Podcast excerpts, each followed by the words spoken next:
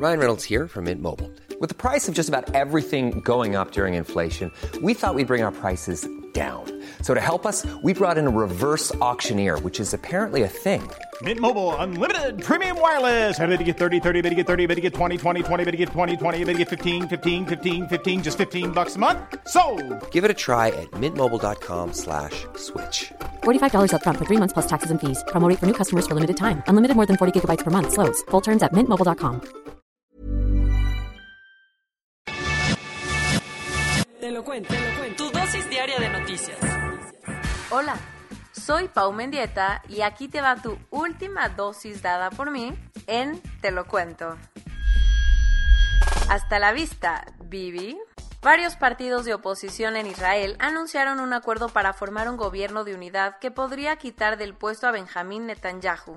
Ante la incertidumbre que generan unas inminentes quintas elecciones en menos de dos años, la política israelí podría tener un respiro porque dos líderes de la oposición anunciaron ayer que habían llegado a un acuerdillo para formar un gobierno de unidad y con ello quitarle la silla del primer ministro a Benjamín Netanyahu, quien lleva en el poder desde 2009. El anuncio lo hizo el derechista y nacionalista Naftali Bennett, antiguo ministro de Defensa de Bibi y actual líder del partido Nueva Derecha, quien aseguró haber cerrado un deal con el centrista Yair Lapid para formar un gobierno de unidad nacional que les permita irse intercambiando en el puesto de primer ministro. En su discurso ante la Knesset, Bennett dijo que es momento de parar esta locura, tomar responsabilidad y evitar unas quintas o sextas elecciones, algo que se ve inevitable si se sigue buscando un gobierno entre partidos de derecha. La negociación implica que fuerzas de derecha se alíen con partidos moderados de izquierda y algunos grupos árabes, algo que sabremos el miércoles si es que se logró. Crimen de Estado. Los restos de 215 niños indígenas fueron encontrados en una fosa común de un internado en la Columbia Británica de Canadá. La liberalísima, democratísima y progresísima Canadá que hoy conocemos no siempre fue así. Entre 1883 y 1996, más de 150.000 niños indígenas fueron arrebatados de sus familias y comunidades para ser enviados por la fuerza a 139 centros de internamiento en todo el país, lugares donde era común el abuso y la negligencia y en lo que los idiomas y las tradiciones indígenas estaban estrictamente prohibidas. Uno de esos centros era el Kamloops Indian Residential School, en donde el jueves fueron encontrados los restos de 215 niños en una fosa común. Por el momento nadie tiene idea de cuándo ni de qué murieron estos niños, pero se sabe que hay cadáveres de pequeñines de hasta 3 años de edad. El macabro hallazgo ha generado un maremoto de críticas en todo Canadá y ha puesto el ojo en los abusos cometidos por las autoridades contra las comunidades indígenas de todo el país. El primer ministro Justin Trudeau dijo que es un doloroso recuerdo de un vergonzoso periodo de su historia, mientras que se conoció que un reporte completo saldrá en junio para explicar qué ocurrió en Kamloops. Nunca creímos vivir para contarlo, papá. Los amarres y veladoras sirvieron porque el Cruz Azul se coronó campeón de la Liga MX, rompiendo 23 años de sequía sin alzar el título del fútbol mexicano. El 7 de diciembre de 1997 fue la última vez en que la afición cementera pudo gritar un campeonato de liga. Desde ahí, una sequía de 8.575 días, ¿qué tal? Y muchos segundos, y constantes cruzazuleadas hicieron que toda una generación de aficionados del club no conocieran a su equipo como ganador. Pero esos corajillos, enojos y buleadas llegaron a su fin, porque el Cruz Azul rompió su maleficio y se convirtió en el campeón de la Liga MX tras ganarle 2 a 1 en el global al Santos Laguna. El juego en el Estadio Azteca no podía estar lejos del dramatismo, porque los de Torreón se pusieron arriba en el marcador, pero un, pero un remate de Jonathan el Cabecita Rodríguez terminó en gol, dándole la ventaja global a los cementeros. Con esto, los dirigidos por Juan Reynosos rompieron la maldición de ser 11 veces subcampeones del fútbol mexicano y consiguieron que por primera vez mañana nadie moleste a los del Cruz Azul en la oficina. ¡Felicidades! Nos hemos, se han salvado.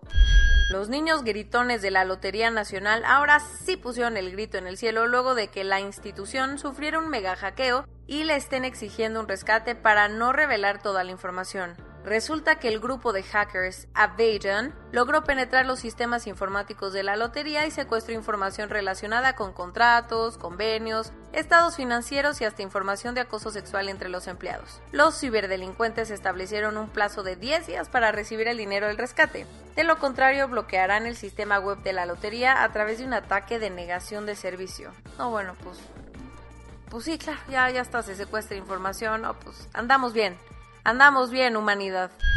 Alemania reconoció oficialmente el genocidio que perpetró contra los pueblos hereros y nama que habitan la actual Namibia. Esta matanza es el primer genocidio del siglo XX cuando el Segundo Imperio Alemán mató a 65.000 de los 80.000 hereros y a casi 10.000 de los 20.000 namás que vivían en el lugar durante el inicio de la colonización alemana en África. Por esto, el presidente de Alemania viajará a Namibia para ofrecer disculpas y entregar un fondo de 1.100 millones de euros como un gesto de reconocimiento y compensación a los descendientes de las víctimas. Tal como sucedió la semana pasada en California, ayer por la madrugada se registró un tiroteo a la salida de un concierto en Miami. Según las autoridades del condado de Miami-Dade, tres sujetos se bajaron de una camioneta Nissan armados con rifles de asalto y comenzaron a disparar indiscriminadamente contra la gente que salía de el Mula Banquet Hall después de disfrutar de la presentación de varios raperos locales. Lamentablemente dos personas fallecieron y 20 más resultaron heridas, de las cuales una está en estado crítico en un hospital de la zona. Este fue el segundo tiroteo masivo en Miami durante el fin de semana. El motociclismo mundial está de luto por el fallecimiento de Jason Dupasquier, un piloto de Moto 3 que murió tras un grave accidente en las pruebas clasificatorias del Gran Premio de Italia.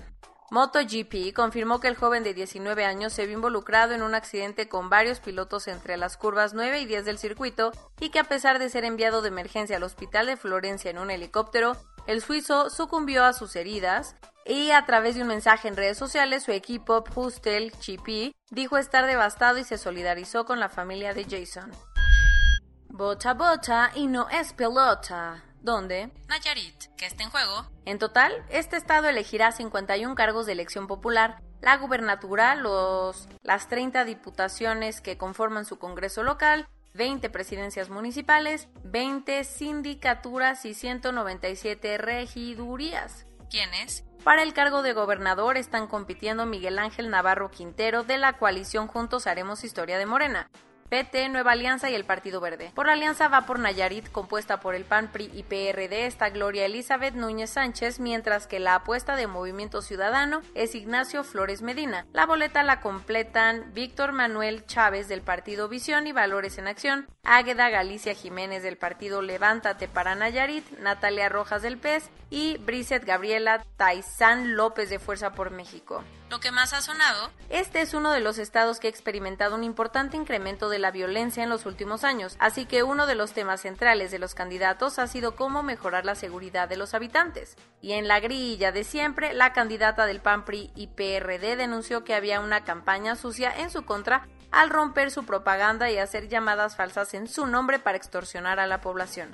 ¿Cómo van las encuestas? Esta es una de esas elecciones que ya está cantadísima a favor de Morena. Su candidato Miguel Ángel Navarro tiene el 51% de las preferencias electorales, lo que lo pone con una ventaja de más de 33% frente a Nacho Flores de Movimiento Ciudadano, que apenas alcanza el 17.8% según la encuesta más reciente de El Heraldo. Otros highlights electoreros Irma Lilia Garzón, la candidata del PAN a la gubernatura de Guerrero, declinó en favor del candidato del PRI PRD Mario Moreno con la intención de que la morenista Evelyn Salgado no gane la elección. Denise Sánchez sustituyó a su madre Alma Rosa Barragán como candidata de Movimiento Ciudadano a la alcaldía de Moroleón, Guanajuato, luego de que ésta fuera asesinada la semana pasada.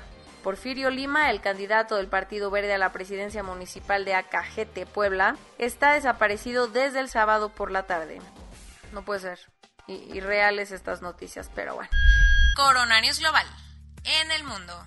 A nivel global ya hay más de 170 millones 174 mil casos y hasta ayer en la noche al menos 3 millones 537 mil personas habían muerto. En México 2 millones 412 mil 810 personas se han enfermado de COVID-19 y desafortunadamente 223 mil 507 han muerto. Lo bueno, meh, lo bueno es que ya van 30 millones 293 mil 682 personas vacunadas. Lo malo es que pobrecitos siguen sin darles, sin tirarles un varo, ¿no? Mañana 1 de junio comenzará la aplicación de la primera dosis de la vacuna a las personas de entre 40 y 49 años de edad en las alcaldías Coajimalpa, Coyoacán, Magdalena Contreras y Milpa Alta en la Ciudad de México. Un reto para el regreso a clases, se han registrado casi 7.000 robos a las escuelas en todo México, por lo que las instalaciones necesitan muchísimo mantenimiento para volver a abrir. No, es que, es, que está, qué mal, sin comentarios. Claudia Sheinbaum dijo que la Ciudad de México permanecerá esta semana en semáforo amarillo, aunque todos los indicadores señalan que prácticamente estamos en semáforo verde. Ah, o sea, es un sí pero no, ya sabes, o sea, sí estamos en semáforo verde pero es amarillo. Excelente. El gobierno de Vietnam detectó una nueva variante del virus que podría ser un híbrido entre las variantes de la India y el Reino Unido. No, ya no queremos variantes, ya estuvo bueno, ¿no? Francia canceló todos los viajes no esenciales que partieron del Reino Unido ante el aumento de contagios en este país. Tras la convocatoria de varios movimientos de izquierdas, miles de ciudadanos tomaron las calles de Brasil para manifestarse contra la nefasta gestión de Jair Bolsonaro sobre la pandemia. Si no manches. Para que nadie diga que la sangre azul ayuda a saltarse la fila, el rey Felipe VI recibió la vacuna contra el COVID-19 este sábado en el Wissing Center de Madrid como le tocaba de acuerdo a su edad. Ok, excelente. Pues chavos, chavas, gracias por todo este tiempo, por acompañarme, por escucharme. Ha sido para mí un placer ser la voz de Te lo cuento. Por motivos de crecimiento profesional, me retiro. De verdad, gracias, gracias por toda su atención. A todos extrañaré ser la vocera de su dosis diaria de noticias. La vida sigue adelante, mis pequeños saltamontes. Me pueden encontrar en Instagram en arroba soy Paumendieta. Y bueno, ahora sí, esto es todo por hoy. Escuchan mañana su dosis diaria de noticias. Esto es, te lo cuento. Pau Mendieta se despide.